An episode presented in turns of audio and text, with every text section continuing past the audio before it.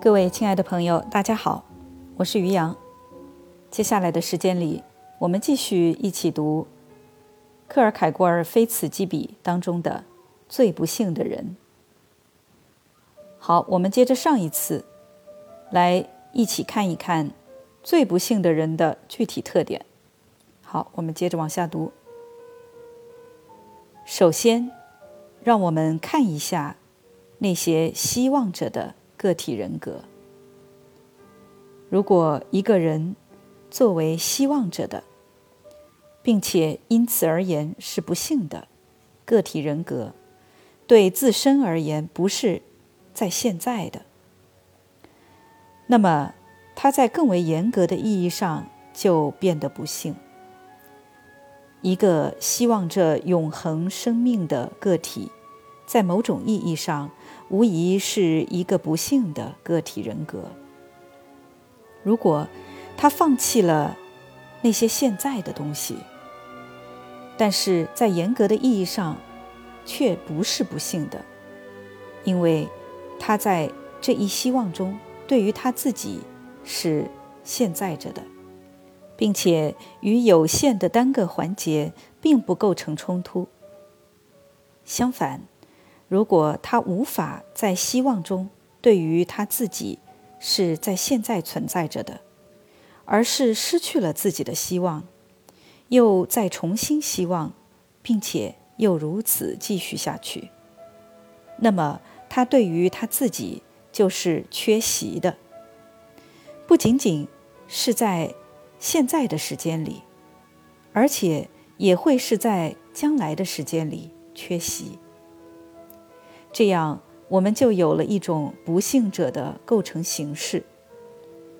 如果我们观察那回忆者的个体人格，那么情况也是与此类似的。如果他能够在过去的时间里对他自己是现实存在着的。那么，他在严格的意义上也就不是不幸的。但是如果他不能够达成这一点，而是在过去的时间里对自己也是持恒的缺席着的，那么我们就有了一种不幸者的构成形式。回忆，尤其是那些不幸的人们真正的元素，那是自然的。因为过去了的时间，有着值得注意的特征。它是过去了的。将来的时间所具的特性，则是它将要到来。因此，我们在某种意义上，就可以说，将来的时间与现在比过去的时间与现在更为接近。现在。为了使得希望着的个体人格在将来的时间里变成现在着的，将来的时间就必须为这个个人而具有现实性，或者更确切地说，这个时间就必须为这个个人去获得一种现实性。为了使得回忆着的个体人格在过去的时间里也成为现在着的，这过去的时间就必须为这个个体的人格而具有现实性。但是，当那希望着的个体人格想要希望一个将来的时间，而这一将来时间却无法为这个个体获得任何实在意义时，或者，当那回忆着的个体想要去回忆一个不曾具备过实际意义的时间时，那么，这时我们就有了那些真正的不幸的个体人格。前者在人们看来是不可能的，或者被人看成是纯粹的疯狂，但其实并非如此，因为。希望着的个体人格固然不去希望某种对他而言是没有现实性的东西，但他却希望着某种他自己都知道是无法实现的东西。也就是说，当一个个体人格在他失去了希望的时候，他不是去成为一个回忆者的个体人格，而是继续想要作为一个希望者的个体人格。于是，我们就获得了这样一种构成形式：当一个个体人格在他失去了回忆的时候，他不是去成为一个希望者的人。而是继续想要作为一个回忆者的个体人格，那么我们就获得了另一种不幸者的构成形式。比如说，如果一个个人迷失在古代或者中世纪或者任何一个其他的时代中，但是以这样一种方式，这个时代对于他有着一种决定性的现实性。或者他迷失在自己的童年或者青年时代，以这样的一种方式，这些时代对于他有着某种决定性的现实性。那么他在严格的意义上就不是什么真正不幸的个体人格。相反，如果我想象这样的一个人，他自己不曾有过什么童年，因为这一时代走过他，而对他。不构成任何意义。但是他现在，比如说，因为成为孩子们的老师，而发现了所有童年时代所具有的那些美好的东西，并且他现在想要回忆他自己的童年，总是回眸凝视着他。那么，他显然就是个非常合适的例子。他想要往回走。去给那对于他已经是过去了的，但是他却想要在其意义中回忆的东西找到意义。如果我想象一个人，他曾经生活，却没有领会到生活的喜悦或者生活的乐趣，而现在他在自己死亡的瞬间，突然看见了这些喜悦和兴趣。如果我想象他不死，这会。是最为侥幸的事情，但是如果他复活，却没有因此重新从头再幸福的生活，那么，当谁是最不幸的人这个问题出现的时候，他将无疑成为我们考虑的对象。希望类的不幸个体人格们，在自己身上。从不具备像回忆类的不幸个体所具有的那种痛楚。那些希望着的人们，总是有着一种更为喜悦的失望。因此，要寻找最不幸的人，就总是必须去回忆类的不幸的个体人格中寻找。然而，我们得继续。我们要去想象出对以上所描述的这两者的一种结合，在更严格意义上的各种不幸的构成形式。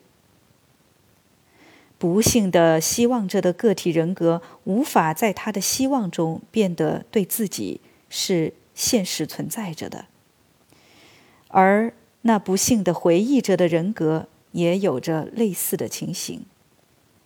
这结合。只能够是这样的，即那阻碍他在自己的希望之中成为现在者的东西是回忆，而那阻碍他在回忆之中成为现在者的东西是希望。一方面，这是在于他不断的希望着那些应当被回忆的东西，他的希望持恒的成为失望。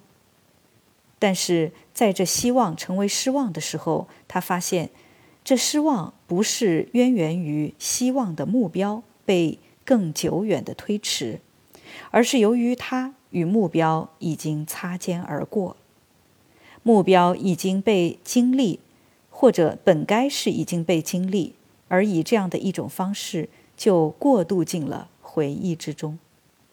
在另一方面，他持恒的回忆。那些他本来应当是去希望着的东西，因为他在想象之中已经用掉了那些将来的，他在想象中经历了它。这一被经历的东西，本来是他应当去希望着的东西，但是他却在回忆这些东西。这样，他所希望的处在他的身后，他所回忆的却处在他的前方。他的生命不是向后，而是双向的，都错反了方向。他马上就会觉察到不幸，尽管他不明白这些不幸到底是在什么地方。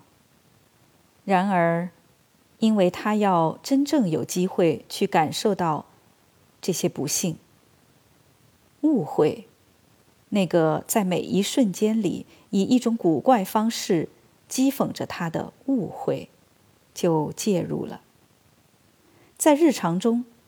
他尽情享受那些被看成是有理智的人的荣誉，但他却知道，如果他去向任何一个人解释这些发生在他身上的到底是什么，他都会被人宣告是发了疯。这一点是足以让人发疯的，但是他却还没有，而这恰恰是他的不幸。他的不幸就是他过早的来到了这个世界，并且因此而不断的来得太迟。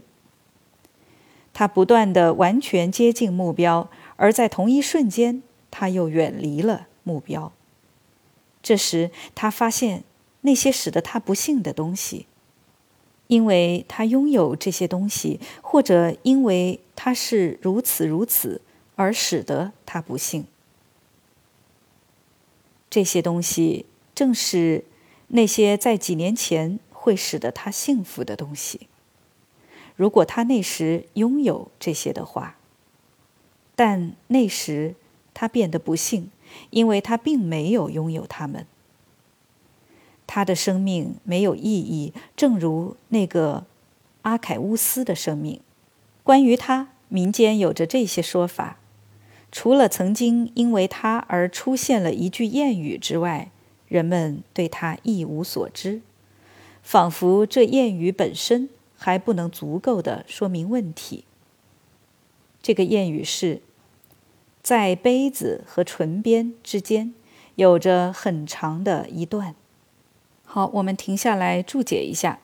阿凯乌斯也是古希腊神话的人物，是海神波塞冬的儿子。萨莫斯岛的国王，在罗迪乌斯的评注中，对他有所谈及。他开辟了一个葡萄园，然后祭师预言他将活不到喝这葡萄酿出的酒的时候。葡萄熟了，他榨出一杯葡萄汁，并嘲笑祭师，而祭师就以刚才的这句。杯子和唇边还有很长的一段来回答他。在阿凯乌斯还没来得及喝的时候，人们叫他，因为有野猪在蹂躏他的葡萄园。在狩猎野猪的时候，他被野猪杀死了。好，我们接着往下读。他的生命从来不曾见到过安宁，并且没有任何内容。他在此刻的瞬间。对于他自己，已经不是现实存在着的；他在将来的时间里，也不是现实存在着的，因为将来的东西已经被他经历了；他在过去的时间里，也不是现在着的，因为那过去的东西还没有到来。就这样，他就好像勒托纳那样，到处被驱逐。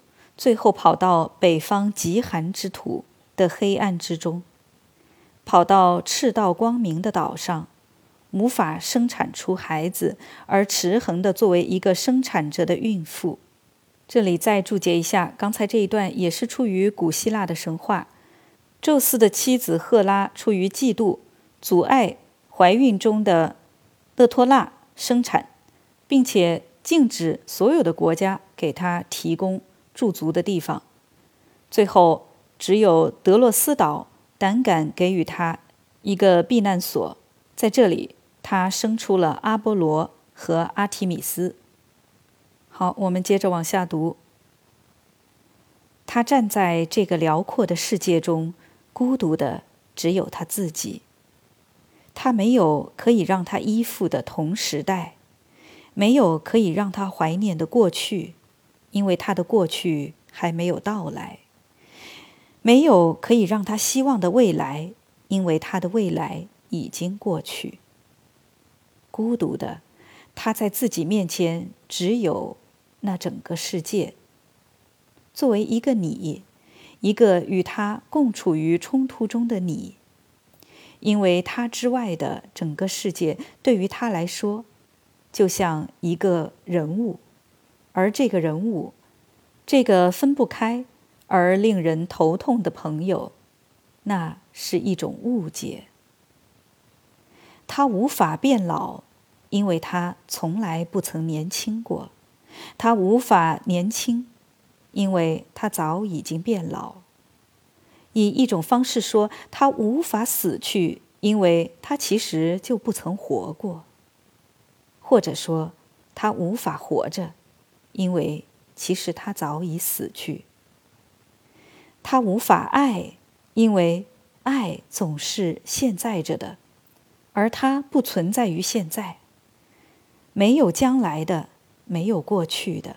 但是他却是一个具有令人同情的本性的人。于是他恨这个世界，仅仅是因为他爱着这个世界。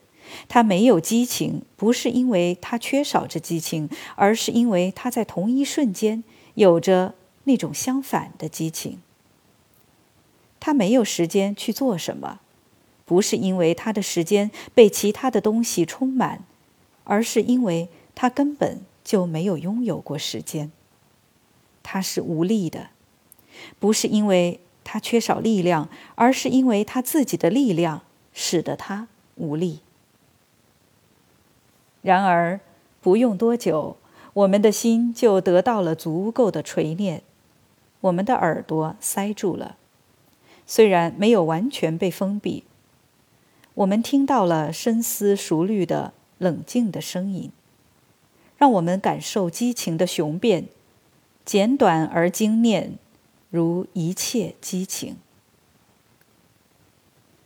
一个年轻的女孩站在那儿，她悲诉着她的爱人对她不忠，这是一个人所无法反思的。但是她在这整个世界里只爱他一个人。她用自己的整个灵魂、整个心灵、整个的思想来爱着他。那样，他还是能够去回忆和去哀伤。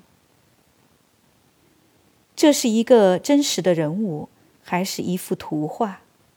这是一个活着的人死去，还是一个死了的人活着？这是尼俄伯。他一下子失去了一切，他丧失了那个他赋予生命的东西，他丧失了那赋予他生命的东西。这里停下来注解一下，刚才说到的尼俄伯也是希腊神话人物，出自荷马的《伊利亚特》当中。